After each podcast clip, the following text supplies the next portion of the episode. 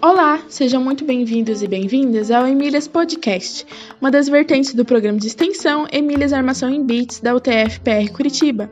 Nosso objetivo é incentivar a presença de mulheres na área da tecnologia com foco em computação. No dia 6 de maio de 2021, o Grupo Emílias realizava o evento do Dia das Mães. A nossa convidada foi Ana Paula Chaves, professora da UTF-PR, que foi entrevistada pela professora Maria Cláudia e pelo professor Adolfo. E ela nos contou sobre os diferentes processos de ser mãe seguindo uma carreira científica tecnológica. O episódio de hoje é uma republicação da entrevista que foi gravada ao vivo. Espero que gostem!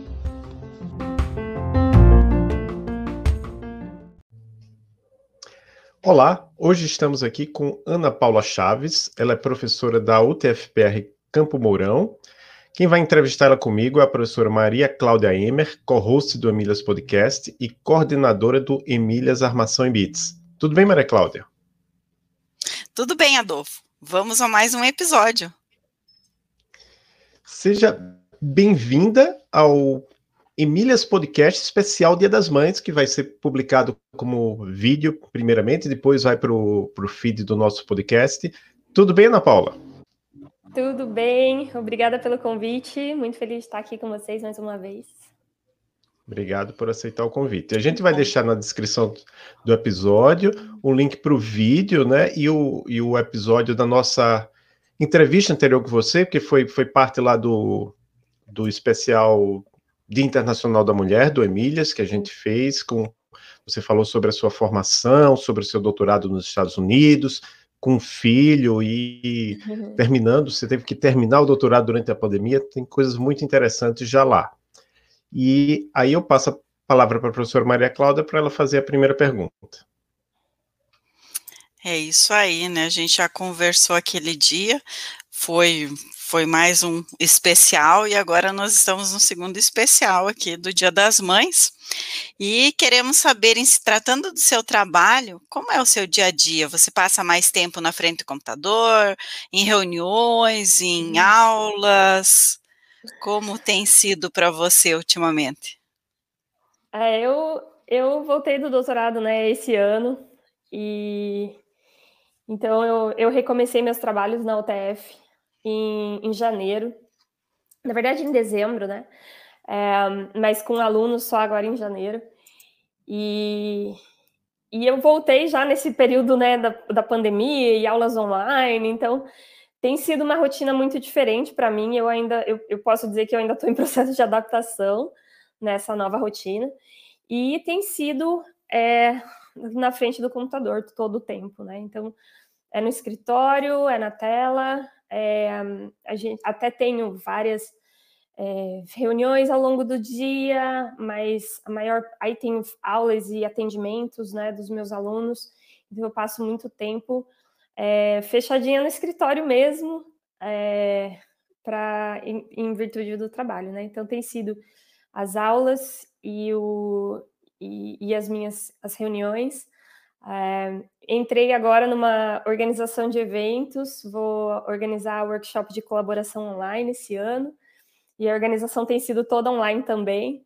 É, então a rotina de trabalho tem sido na tela mesmo, né? Na frente do computador. Mesmo quando é para conversar com outras pessoas.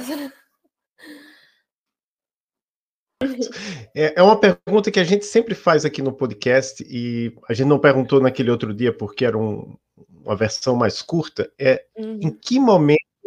Não, desculpa. Se você enfrentou dificuldades na escola ou no trabalho por ser mulher.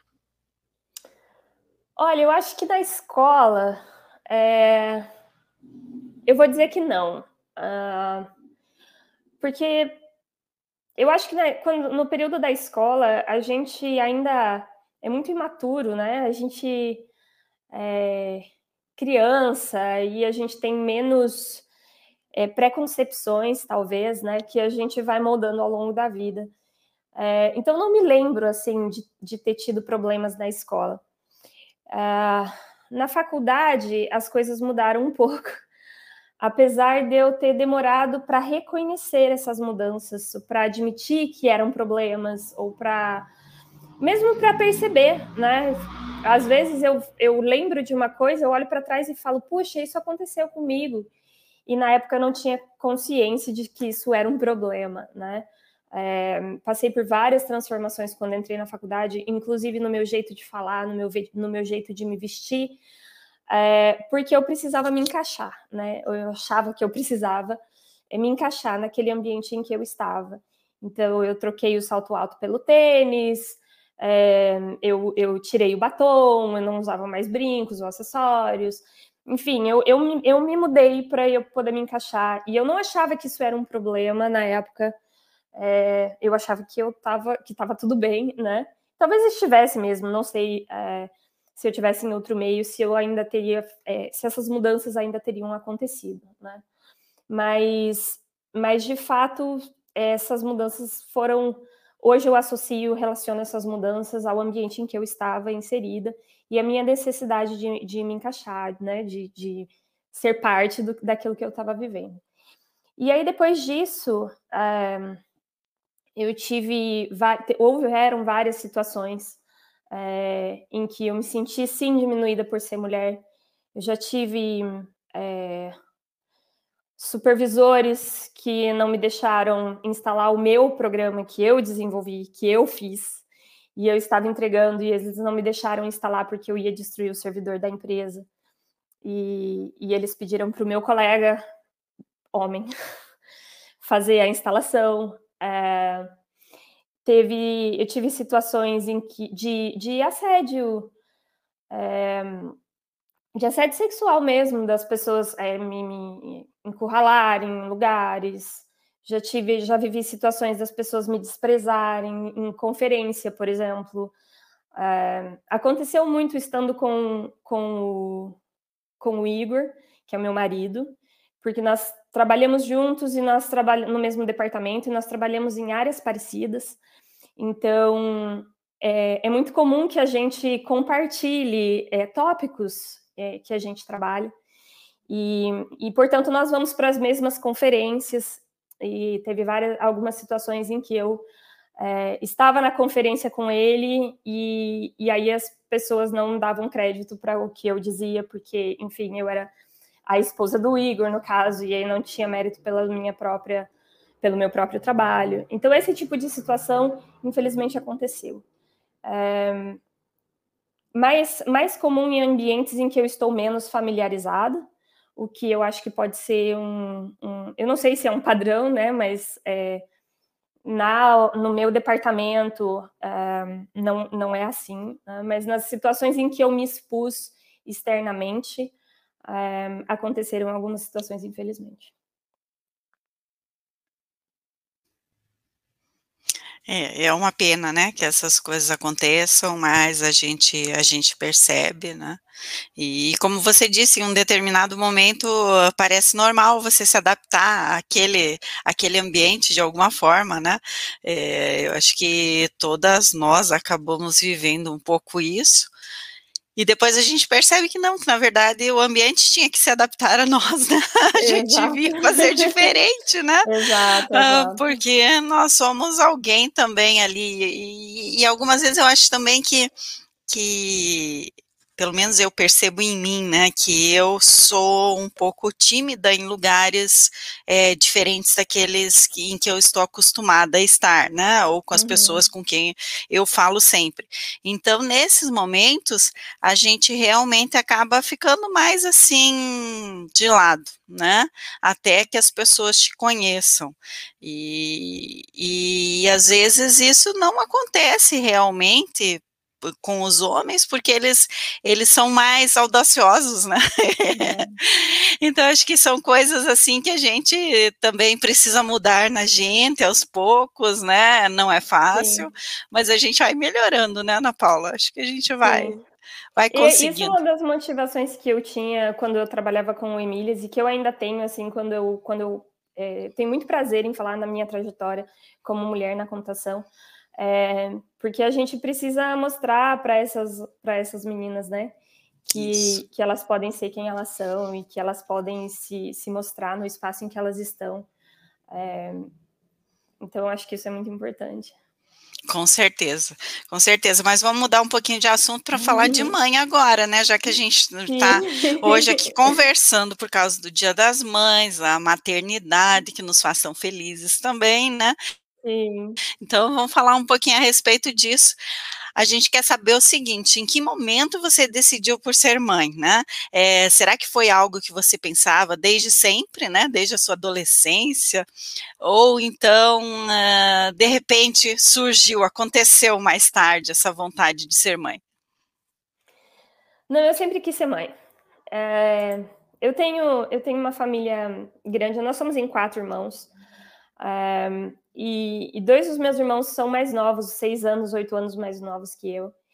E, e a gente acabou né, crescendo e, e, cuidando uns dos outros, né? E principalmente eu e minha irmã mais velha é, cuidávamos muito dos, dos dois caçulas. E, e, a gente se amava muito e a gente tinha é, muita responsabilidade é, por eles, assim, gostava de cuidar mesmo, tinha esse carinho, esse afeto. E isso despertava, de certa maneira, esse, esse desejo, né, do, do cuidado com, com o mais frágil, do, do amor pelo outro, né, do, do, do pequenininho ali, né. É, então, eu acho que esse cuidado com os... A gente sempre teve muito primo também, e, e em família é, muito grande, sempre cheio de crianças, né. Então, eu tinha, sim, esse desejo, era um desejo que, que morava em mim. Mas, é, também quando eu fui estudar e, fazer faculdade e depois fazer emendei mestrado, é, eu não estava muito concentrada esperando esse momento chegar. Mas foi quando a gente decidiu ter filhos, na verdade, foi é, uma decisão bastante planejada, bastante conversada. A gente, meu marido e eu, decidimos um momento em que nós sentíamos que era é, que seria especial. Então eu tinha essa vontade de ser mãe, eu tinha esse desejo mas eh, não era assim um desejo a qualquer custo, sabe? A gente, eu, eu sabia que ia acontecer para mim em algum momento, eu queria que acontecesse para mim em algum momento, mas é, eu não estava ansia, ansiosa por isso. A gente teve, é, foi uma decisão familiar mesmo, bem pensada, bem planejada. É, antes da gente. Inclusive, a gente tinha decidido que queria dois, até isso a gente planejou de antemão que a gente queria emendar dois, assim, então ter dois filhos bem pertinho, que foi um plano que a gente conseguiu realizar, é, e então foi muito importante para a gente.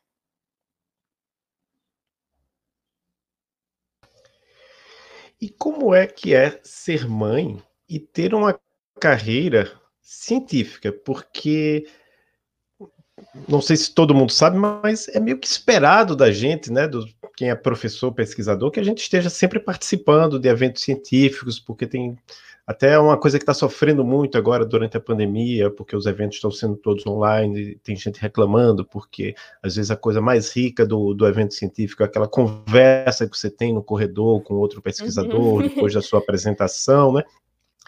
Então, como é ser mãe e ter uma carreira científica, e se é verdade o que eu escutei, que você levava seus filhos para os eventos científicos. É, eu, eu levava mesmo. Uh, então, como eu disse, eu e o meu marido trabalhamos em áreas parecidas, né?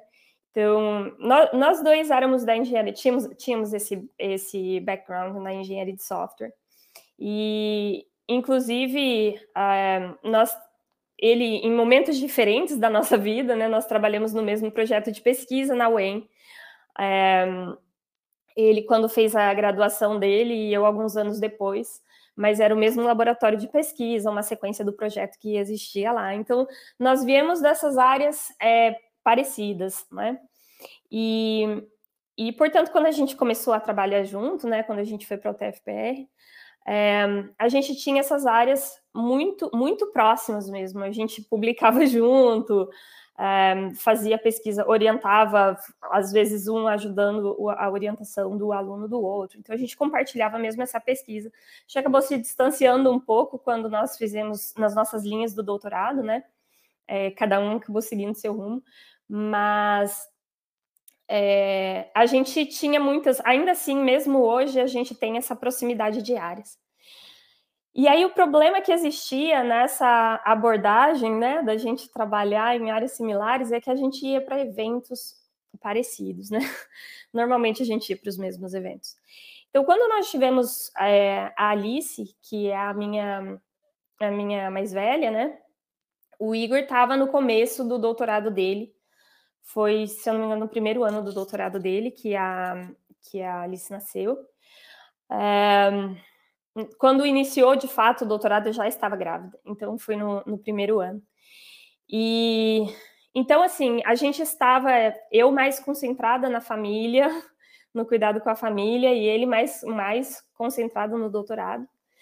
É, mas é, a gente acabou, enfim, continuando os trabalhos, porque a gente trabalha no meio científico, a gente sabe, a gente tira licença, a gente fica, é, tira férias, mas a pesquisa não para, né?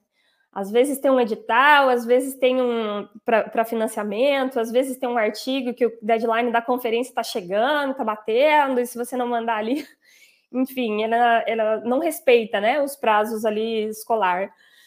E, e, portanto, a gente ainda tinha, né? Eu mesmo de licença, uma coisa ou outra, tentava não, não me privar do tempo com a minha filha, mas ainda tinha, assim, é, um pouco de coisas acontecendo. Então, em 2012, quando a Alice estava com sete meses, é, a gente decidiu, o Igor teve um, um, artigo aceito no Wix, foi o primeiro Wix dele, é, a Conferência de Engenharia de Software, e, e nós decidimos irmos, nós decidimos ir juntos para Zurique.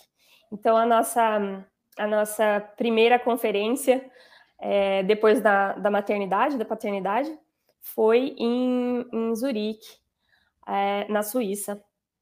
E, e a Alice tinha sete meses, a gente não, eu amamentava, enfim, não tinha como eu deixar a Alice para trás, né? E aí foi quando a gente tomou a primeira decisão de levar a Alice com a gente para o evento.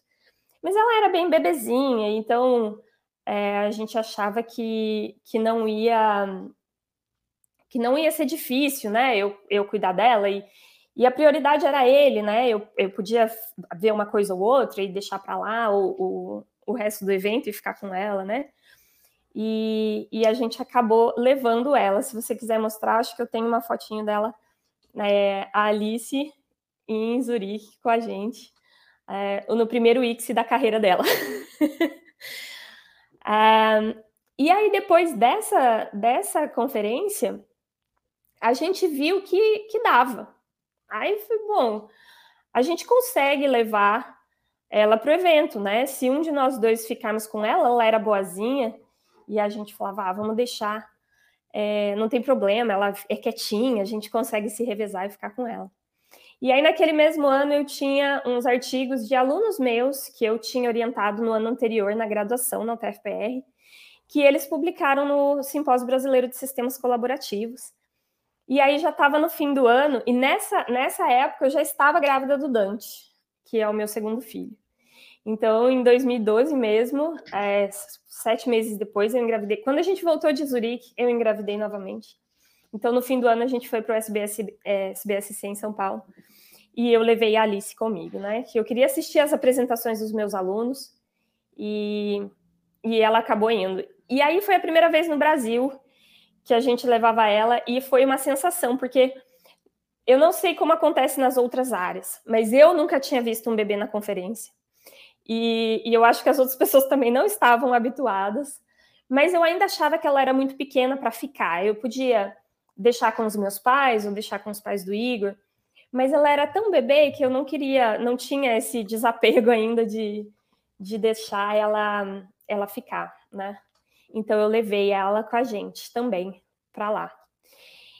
E aí em 2013 eu não eu tive o Dante. Então em 2013 eu fiquei de, novamente afastada das minhas atividades.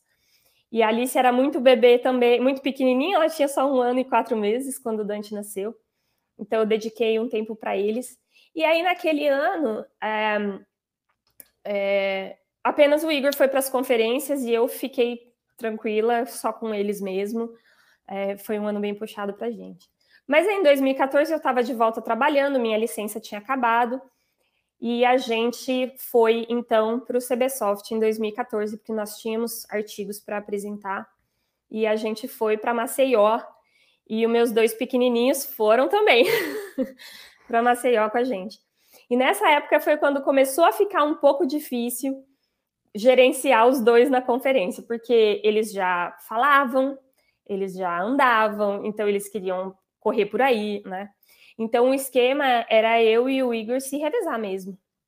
Um na sala assistindo e um para o lado de fora brincando com eles. Então eles estavam sempre assim é, no hall lá da, da conferência, no, no coffee break da conferência, correndo por aí, um de nós do lado de fora olhando eles, né? E, e aí eles eram meio mascotinhos, assim, porque todo mundo que saía, às vezes passava ali e brincava um pouco com eles, né? É, e é assim que a gente que a gente fazia com os dois. Nesse mesmo ano, é, uma semana depois do CBSoft, a gente teve a CBSC em Curitiba. Essa foto que vocês estão vendo deles aí era na sala de, de apresentações, nós estávamos os dois é, participando daquela sessão. E aí a gente descolou umas canetinhas com o pessoal da organização e deixou para eles brincarem lá é, enquanto a gente apresentava. E eles estavam tão acostumados com essa rotina que eles, ah, tá bom, me dá aqui o papel e sentava lá e ficava lá desenhando e a gente é, ficava assistindo eles. Em 2015, é, nós, nós da UTFPR resolvemos, em, em, conjunto com o pessoal da UEM, da, o Edson e a Thelma, da UEM, nós decidimos é, fazer a proposta de trazer o CBSoft para Maringá em 2016. Então, em 2015, a gente fez uma comitiva com os nossos alunos da UEM, da UTFPR, e levamos todo mundo para Belo Horizonte com a gente é, para fazer a apresentação do, de Maringá e, e pleitear aí essa, essa organização né, do evento. A gente queria levar o CBSoft para o Paraná. E a gente conseguiu, deu certo. É, nós fiz, então, nós apresentamos o evento no, no, em Belo Horizonte, em 2015, e aí essa foi é, a o, primeira vez que as crianças perceberam que aquele não era o lugar deles. Então, a Alice, ela disse para mim, é, mamãe, o seu trabalho é chato. Aí eu falei, filha, mas por que você está dizendo isso? Ela falou, porque a gente só tem que ficar nesse lugar que as pessoas só conversam e a gente precisa ficar quietinho. E, e aí eu falei, filha, você tem razão. E, e, eles, e eles incomodaram mais, assim, de certa forma, para a gente, né? É, porque eles, eles começaram a ouvir o que as pessoas estavam falando e fazer perguntas. Então era do tipo, é, mamãe, por que tem um pinguim ali? Mamãe, o que, que é banco de dados? Eu falava, filha, não quero explicar isso para você agora. então, começou a ficar pesado para a gente é, ter que fazer esse gerenciamento deles. É, e nas, nessas conferências não tinha realmente um espaço que a gente pudesse deixá-los, é, ou alguém que pudesse olhar eles enquanto a gente estava na, na conferência. E a gente, enfim, acabou tentando pela primeira vez em 2015 deixá-los. Então, é, Alice tinha cinco anos, o Dante tinha quatro. Depois desse CBSoft, a gente teve um SBSC na Bahia, que eles ficaram pela primeira vez. E, e aí eles ficaram com a minha sogra, que, que cuidou deles, e teve mais algum. Então, Ana, a gente estava conversando e aí caiu a conexão. Você pode uhum. continuar, você estava falando do CBSoft em Belo Horizonte, eu acho que depois depois falou que teve um evento, SBSC na Bahia, que, que as crianças não foram, né? Isso mesmo. E aí foi a primeira vez que nós deixamos eles é, com as avós. É, mas a gente teve naquele ano ainda um, um CSCW, que é o de, de é, trabalhos, sistemas colaborativos, e é um evento da SM muito importante. ele aconteceu em Vancouver. E aí, como era internacional, a gente ia ter que ir para outro país, aí o coração apertou. e a gente falou: olha, não dá para ficar, vocês vão ter que ir. E aí nós levamos eles também. Então, eles foram. O Dante completou dois anos lá, o aniversário de dois anos do Dante. Um, foi em Vancouver, quando a gente foi para o CSCW. e aí, enfim, depois a gente teve o CBSoft em Maringá, que nós éramos é, organizadores daí. É, os pais do Igor, eles moram em Maringá, eles são de Maringá, então a maior parte do evento, eles, as crianças ficaram é, com os pais do Igor, mas aí as pessoas já estavam tão habituados com eles na conferência que eles perguntavam, ué, mas cadê as crianças? Mas cadê as crianças, né? E, e aí a gente acabou levando eles para a abertura do evento e, e eles é, participaram da cerimônia de abertura, estiveram lá é, marcando presença, mas eles de fato é, não, não estiveram no evento todo. E aí nós fomos para Flagstaff, eu fui começar o meu doutorado e, e aí os papéis se inverteram, né? O Igor acabou assumindo a casa, as crianças, as responsabilidades familiares, e eu fui é, me dedicar ao doutorado. E, e aí, então, as próximas, as viagens para eventos que aconteceram nessa, nessa fase, é, eu tive a, a, tranquilidade de ir para a conferência sozinha, é, e o Igor ficou com as crianças em casa. É, mas nesse CAI, nesse ACM CAI que a gente participou, ele tinha um workshop de, de pesquisadores, é, é, jovens pesquisadores, assim, e, e, ele acabou indo também para Montreal para participar desse, desse workshop. É, de, era um workshop de escrita de projetos de, de fomento para a National Science Foundation, que é a a, a fundação de, de financiamento de pesquisa nos Estados Unidos. Então, ele foi para participar desse workshop e aí volta as crianças para a conferência. Porém, essa nossa experiência na CAI foi diferente, porque na CAI eles tinham um espaço é, dedicado para atender essas, esses pais que vão para as conferências a gente acabou fazendo uso de um desses recursos, que era o registro para acesso nas, nas salas e nos, nos coffee breaks e nos espaços da conferência. Então, vocês estão vendo ali na foto que eles tinham crachazinhos e identificação. Então, eles eram parte do evento, a gente fazia inscrição deles no evento. E, e custava lá 10 dólares por criança. É, então, não era assim uma, uma inscrição né, cara ou algo assim. E, e aí eles tinham também o, o daycare. Mas a gente não fez uso do daycare, porque o workshop do Igor eram dois dias apenas. E, e não coincidia com as datas que eu ia par participar do evento, então a gente acabou se revezando e não usou o daycare. Mas o daycare não era tão acessível, então se a gente precisasse é, deixar as crianças lá, seriam por poucas horas, né? Quando coincide mesmo, a gente poderia deixar essas crianças nesse daycare. Mas era uma estrutura muito interessante, é, onde eles é, de fato tinham cuidadores, é, diversão, pintura, jogos, coisas que as crianças, animadores, enfim, diversas atividades onde as crianças ficavam em segurança, próximos de onde nós estávamos, então era no centro de conferência. É, e a gente podia ir lá a qualquer momento e retirá-los para para ficar com a gente ou para ir no coffee break, ou enfim, qualquer outra é, coisa que a gente precisasse. Nós acabamos não usando isso, mas era, era uma opção realmente muito interessante. Eu ainda acho que tinha coisas para melhorar, porque não era acessível, por exemplo, para um estudante que tem filhos e precisaria levar os filhos para o evento, talvez não fosse acessível. É, custava, se eu não me engano, 30 dólares, 35 dólares a hora. Então, realmente não era, é, assim, fácil de pagar, né? É, mas a opção existia. Né? Então, para mim e para o Igor, se a gente quisesse ter usado por algumas horas, a gente teria essa, essa possibilidade, que é melhor do que a gente não, não ter né? essa chance. E teria talvez é, evitado tanto desgaste que a gente teve em tantas conferências anteriores que a gente foi e não tinha opção e precisamos levar eles com a gente, né? e nos revezar e nos preocupar em quem vai agora e sincronizar a agenda. Eu vejo esse, você perde aquele, vamos assim, né? Então, se a gente quisesse ter usado esse recurso, a gente teria tido essa possibilidade.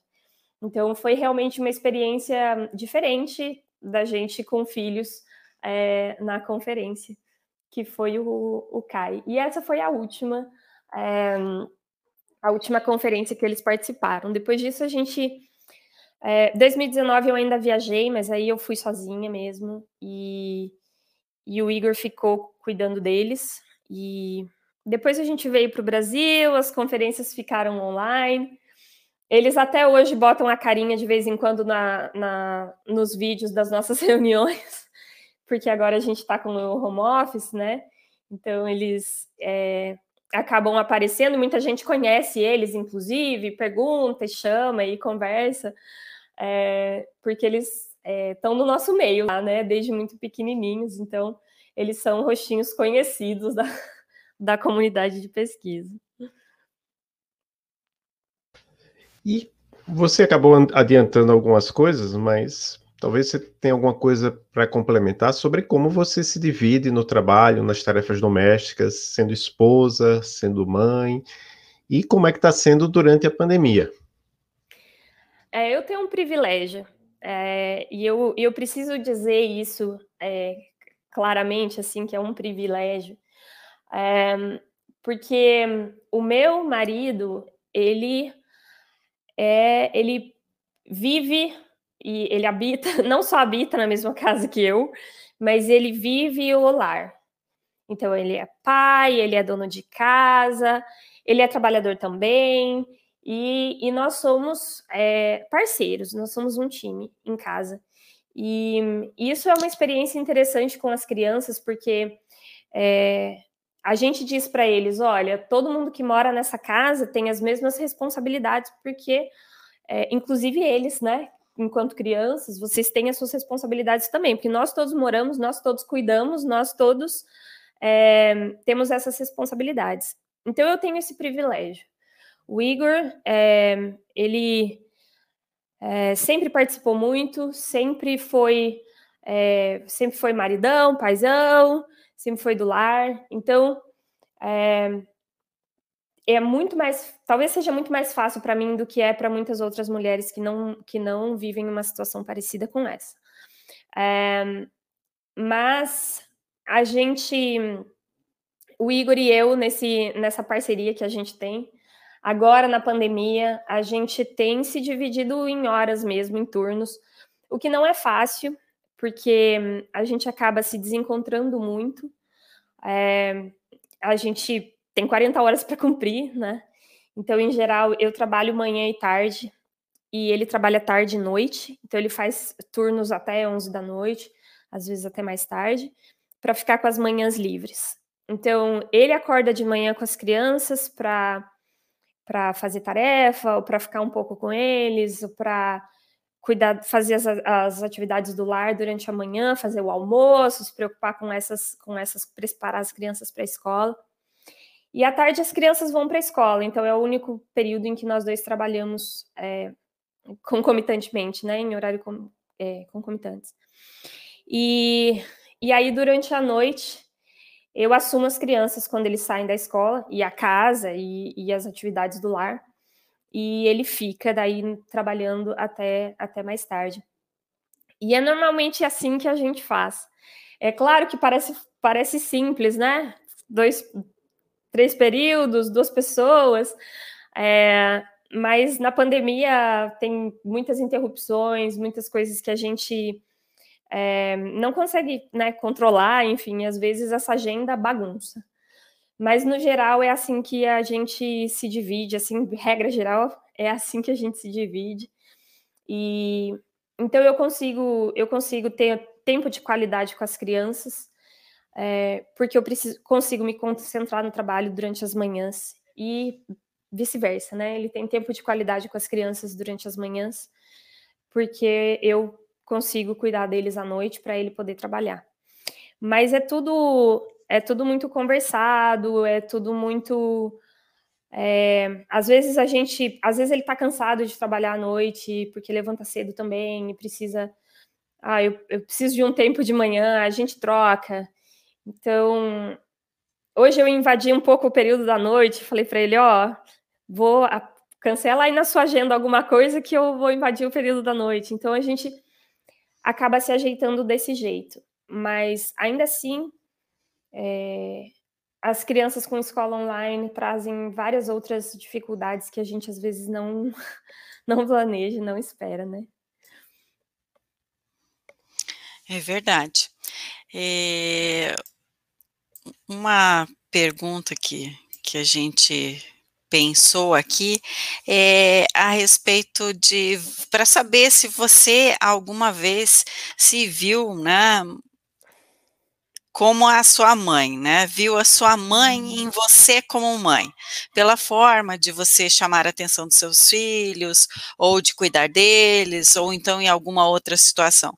Você conseguiu é, se ver como a sua mãe fazia antes com você? Assim, né? Várias vezes.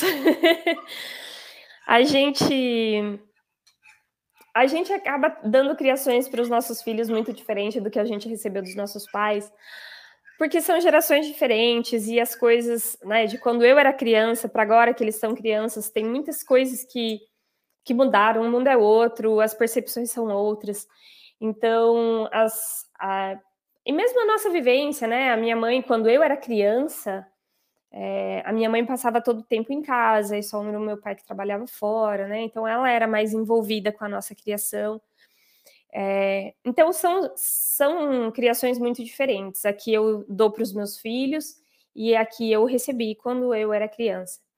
Porém, é, a fruta não cai muito longe do pé, né? Então, sim, tiveram diversas situações é, em que eu às vezes eu mesmo reparo, né, e falo, ô, oh, Cida Chaves, está fazendo igualzinho. é, às vezes o Igor repara, fala, olha, baixou a Cida Chaves em você. é, de, de, repetir frases que ela falava e que estão na minha cabeça. É, que, que às vezes é, a gente não imagina que a gente vai lembrar que ouviu, né? Então, eu ouvia muito a minha mãe dizer quando ela quando eu era criança, ela falava como a sua avó dizia, e aí ela tinha uma frase. E, e agora eu já me peguei falando muitas vezes para as crianças. A minha mãe sempre disse que. e, e, é, e é interessante ver isso, porque é, eu mesmo sempre fui muito segura, assim, para dizer: ah, eu vou ter o meu, o meu jeito, eu vou fazer as coisas do jeito que eu que eu quero, que eu penso, que eu. E, e, nem, e nem sempre é, funciona dessa forma, né? A gente carrega a bagagem que a gente trouxe dos nossos pais. E a minha mãe foi uma presente, foi muito presente na minha infância. Então, ela tá ali, na, ela tá ali é, na maneira como eu, é, na maneira como eu trabalho, na maneira como eu sou esposa, na maneira como eu sou mãe também, né? Alguma mulher te inspirou na sua carreira? Ai, várias. eu tenho. A gente até conversou um pouquinho sobre isso no, na entrevista anterior, né? Que eu disse que eu, eu tive a, a sorte de ter várias mulheres no meu caminho. A minha primeira chefe né, na computação foi uma mulher. É, quando eu era ainda adolescente, eu tinha 13 anos, é, Janaína Fernandes Rodrigues. É, maravilhosa ela, super bem sucedida. Um, e ela foi a minha primeira chefe, ela tinha uma escola de, de cursos de, de computação que ensinava Windows, Word, Excel, e, e eu trabalhei com ela como instrutora nesses cursos. E foi ela que me inspirou a fazer é, faculdade na, na UTFPR, de, na, na época o Cefet, né, era o Cefet ainda, de tecnologia informática, e então eu entrei na faculdade seguindo os passos dela. Ela foi o meu primeiro espelho, minha primeira inspiração. E depois disso eu tive, eu fui orientada pela pela professora Elisa Uzita, em Maringá, que foi minha orientadora do mestrado. Um, e no mestrado eu tive a oportunidade de interagir com um grupo de mulheres maravilhosas que trabalhavam na mesma área que eu, né? A, a Vaninha Vieira, que é, é, da Universidade Federal da Bahia, e a Ana Carolina Salgado, que é na, da Universidade Federal de Pernambuco. E, e a gente trabalhou em projetos juntos, nós tivemos um projeto é, na área. Eu trabalhava com crowdsourcing no projeto, é, na área de mobilidade e sistemas para cidades inteligentes. E, e elas eram maravilhosas, inspiradoras mesmo. Então foi muito importante para mim ter, ter elas no meu caminho. É, e houveram outras, né, que, que foram professoras, que foram é, pesquisadoras que eu acompanhei. E, e, e foi muito importante para mim, e eu, e eu sei que é, muitas meninas hoje que entram na computação, elas não têm é, esse caminho tão é, tão regrado de mulheres poderosas ali para mostrar para elas o, o, caminho por onde seguir. E eu tive essa chance, eu tive essa oportunidade de trabalhar com, com outras mulheres, que foi muito importante para minha para minha confiança, é, para eu me formar mais é, corajosa em, em seguir a minha carreira. Então, elas foram sim inspirações para mim.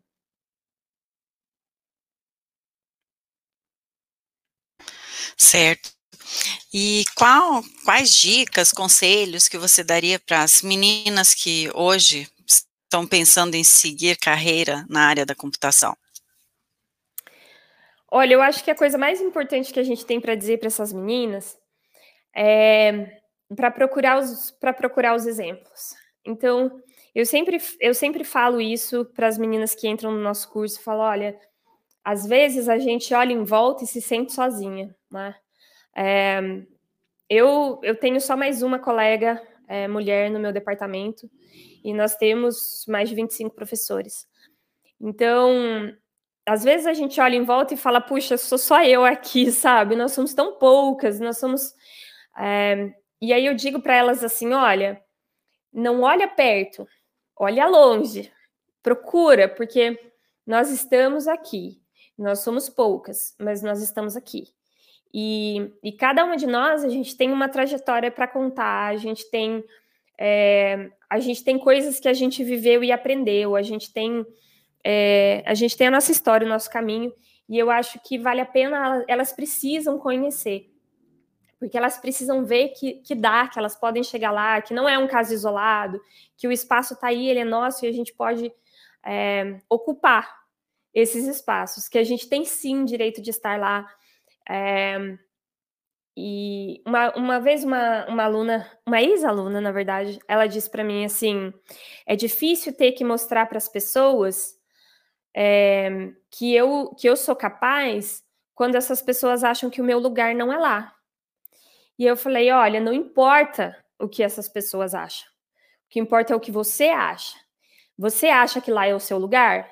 Ela disse: Eu quero que seja. Falei: então ocupe. ocupe os espaços que você julga que você merece. E, e, deixe de se preocupar com o que as outras pessoas pensam. Ocupe seu espaço, seja quem você é.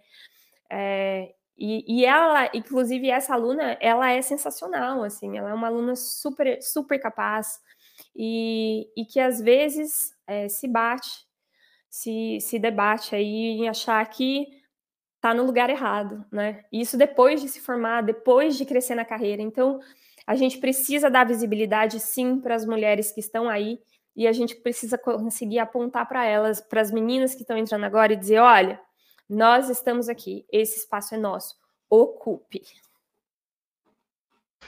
Muito bom.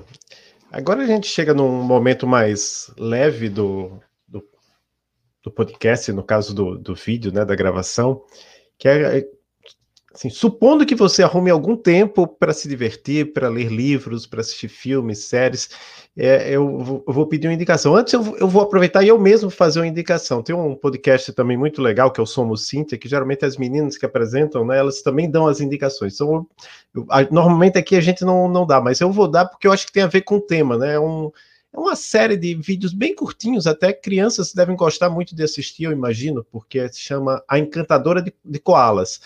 Porque é interessante porque é uma família na Austrália, é um pai, uma mãe e uma menininha de não sei, acho que 13 anos, e eles resgatam koalas, a mãe é veterinária, e eles cuidam dos koalas e depois devolvem para a natureza. Então, é um exemplo interessante em que a criança está integrada na família, no trabalho da família. Mas aí eu peço para você para indicar qualquer coisa que você queira, não precisa ser técnico, pode ser técnico ou não técnico, você escolhe. Uhum. Olha, é, nos últimos anos, eu vou falar de um livro que me marcou bastante, é, que eu li nos últimos anos, é, eu não sei, eu acredito que exista em português. Eu li lá nos Estados Unidos, mas eu acho que tem esse livro em português do Brasil. O nome do livro é Pachinko e o nome da autora é Min Jin Lee. E, e esse livro ele conta a história de três gerações é, de uma família na, na Coreia é, dominada pelos japoneses. Então, uma história que se passa é, alguns anos atrás. Então, ela vai desde a da dominação da Coreia até a Coreia Livre, é, e ela acompanha a jornada dessas mulheres ao, ao longo desse período. Então, são, é uma família de três gerações. É, e é, uma, é, um livro muito interessante da, da perspectiva histórica e da perspectiva feminista, é, para mostrar é, características dessas, dessas mulheres, dessa mãe, dessa avó, é, de, de, coisas que aconteceram na vida delas e como elas se é, como elas superaram é, essas dificuldades que aconteceram ao longo da vida delas num período tão difícil que foi esse período de dominação e a, e a Coreia é, livre é, nos primeiros anos da Coreia livre. Então, eu acho que é uma história muito interessante. O livro se chama Pachinko. Eu achei incluir lá na descrição. Legal. Legal. Então, como como é um especial de Dia das Mães, né? Eu também pensei que você podia falar alguma coisa é, eh, para sua mãe, ou então para as mães, as jovens mães, né, que estão ainda. A gente tem meninas que estão na graduação e elas são mães já, né, e que vão, que devem estar enfrentando várias dificuldades, né, é, porque é bem complicado você ser aluna, né, nesse período de graduação e ter um filho pequeno, né? Então, para manter a, a, as duas coisas e muitas vezes ainda ter que é, trabalhar para sustentar né, é, a, a, criança. Então, acho que a gente sabe das, dessas dificuldades, né?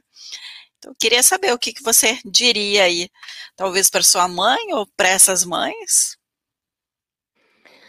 Olha, a minha mãe, ela, como eu disse, ela, quando eu era criança, ela não trabalhava, né? Ela ficava em casa, cuidando da gente, cuidando da casa, cuidando do meu pai, né? Mas isso é quando eu era criança. A minha mãe, em algum momento, ela precisou se levantar e, e, pra, e cuidar de nós, e cuidar do meu pai, e cuidar da família, é, necessitou que ela se ausentasse do lar e fosse trabalhar. Então, quando eu era adolescente, a minha mãe, ela fez um magistério é, no sábado. Minha mãe tem, tem curso superior, tá? ela se formou em ciências quando ela era é, enfim, adolescente, né? Terminou o colégio e ela fez, mas ela nunca exerceu a profissão.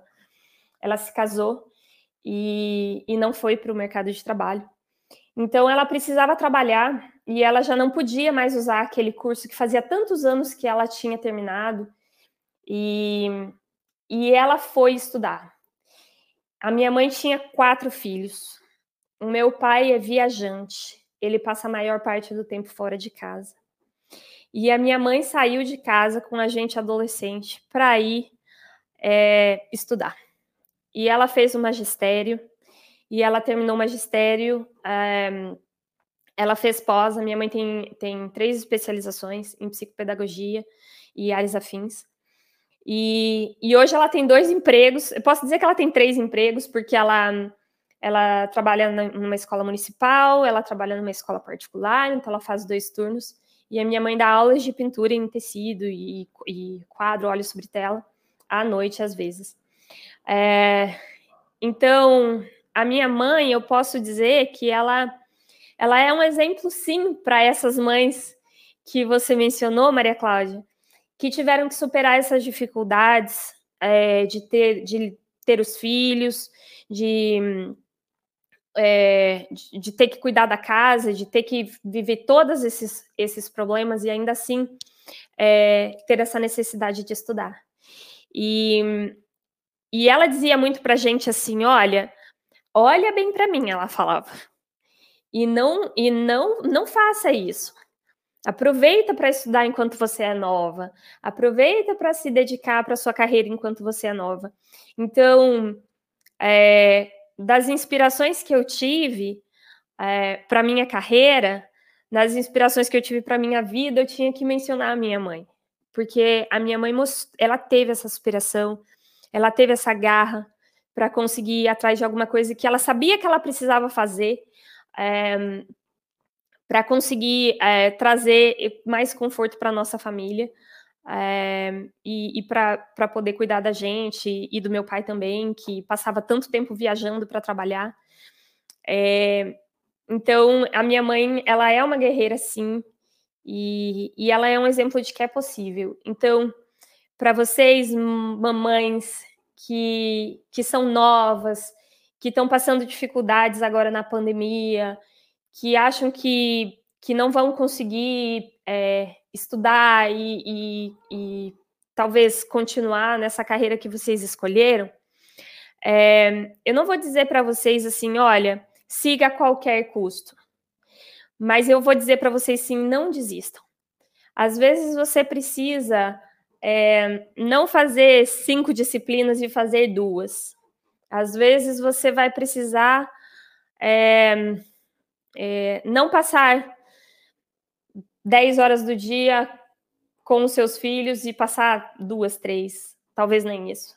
Mas é possível. E se você caminhar aos poucos, se você não desistir, fazer aquilo que, que teu coração sente que é capaz, é, vão haver sim melhores oportunidades, vão haver sim melhores caminhos, é, que talvez é, abram as portas para os caminhos que os seus filhos vão seguir. E eu acho que esse é um, um desafio é, que vale a pena tentar. É, e busque apoio também. É, não sinta vergonha de pedir ajuda é, para as pessoas porque você tem filho. Fala assim: olha, eu estou tendo dificuldade de fazer isso porque eu preciso passar tempo com os meus filhos. Isso não é uma vergonha, isso não é um problema, e, e se você convive com muitos homens ao seu redor, é, não se importe também, porque às vezes a gente está acostumado com uma sociedade em que os homens é, muitas vezes não, não reclamam no trabalho ou na, na escola, olha, eu preciso cuidar dos meus filhos e por isso está sendo difícil para mim. E às vezes nós, mulheres, nos, nos sentimos coagidas de fazer isso, é, mas na verdade não, na verdade é o contrário. É, eles é que deviam é, estar assumindo o papel deles também e tirando essa carga exaustiva do nosso colo. É, portanto, tenham sim esse, essa dedicação não tenham medo de pedir ajuda, não tenham vergonha de pedir ajuda, não tenham vergonha de dizer é, que vocês precisam de apoio. É, e eu tenho, eu queria também falar uma coisa para vocês. É, tem alguns é, alguns Instagrams e eu posso até depois passar para você, Adolfo. Um deles é o arroba intervir mulher. É, esses eles estão oferecendo apoio psicológico para as mulheres nesse período de pandemia, tá? É um apoio psicológico no valor social e, e às vezes até gratuito, né? Dependendo da situação.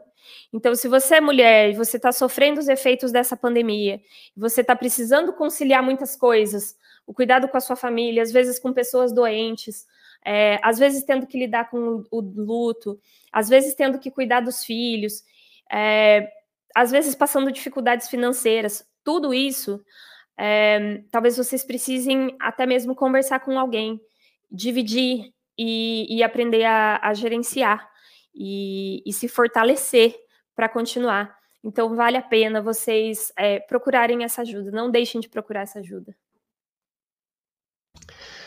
Muito obrigado. Ah, deixa eu me colocar aqui na, na tela. Muito obrigado. É, eu vou deixar para as pessoas o, o link do, do seu site, né? Porque não sei, eu acho que a gente já perguntou isso da outra vez, mas eu não lembro. Você tem alguma rede social profissional que você, não, obviamente a gente não quer suas redes pessoais, mas profissional que você eu, eu tenho lá? uma página profissional no Facebook, mas eu confesso que no doutorado eu parei de mantê-la. É, mas eu tenho um projeto para continuar, tá? É, o nome é professora Ana Paula Chaves Steinmacher. Mas eu, eu posso pegar o link também e te mandar, é, Adolfo, aí, talvez você coloque okay. no, na descrição. É, e eu pretendo voltar a manter essa, essa página aí no, no Facebook, sim. Então, eu passo a palavra para a professora Maria Cláudia para ela fazer os agradecimentos finais e a gente encerrar essa transmissão. Tá ok, Adolfo. Olha, Ana Paula, foi mais uma conversa muito agradável com você, né? E eu creio que as suas falas tocam fundo no coração das meninas também, né? E, e mostram quanto é, é, importante que a gente dê continuidade, seja forte, né? E faça aquilo que nós realmente queremos fazer. E eu adorei quando você disse para a sua aluna, né? Ocupe o seu espaço, né? Se esse é o espaço que você quer, ocupa, né? Então, muito bom mesmo conversar com você. Obrigada novamente, né, por ter aceitado esse convite.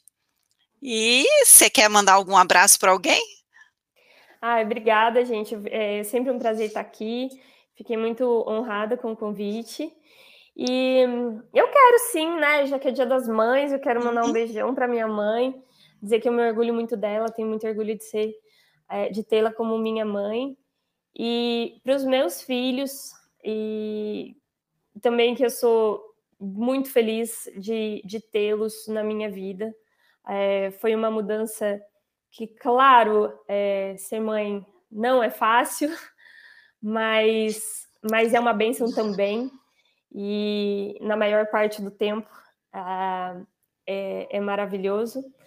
E, e eu queria também deixar um beijo grande para vocês e para todo o pessoal que, que trabalha no Emílias, um, no, nos programas de apoio a meninas na computação.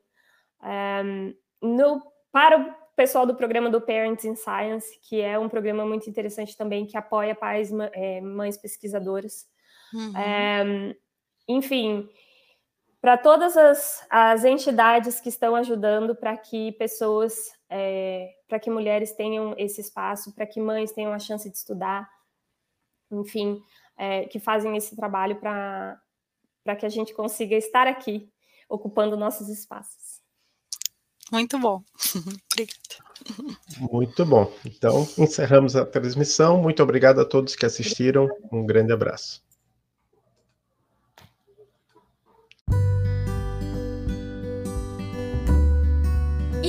Gostaram do episódio? Não se esqueçam de nos seguir em nossas redes sociais para ficar por dentro de todos os nossos eventos, oficinas e novos episódios do podcast.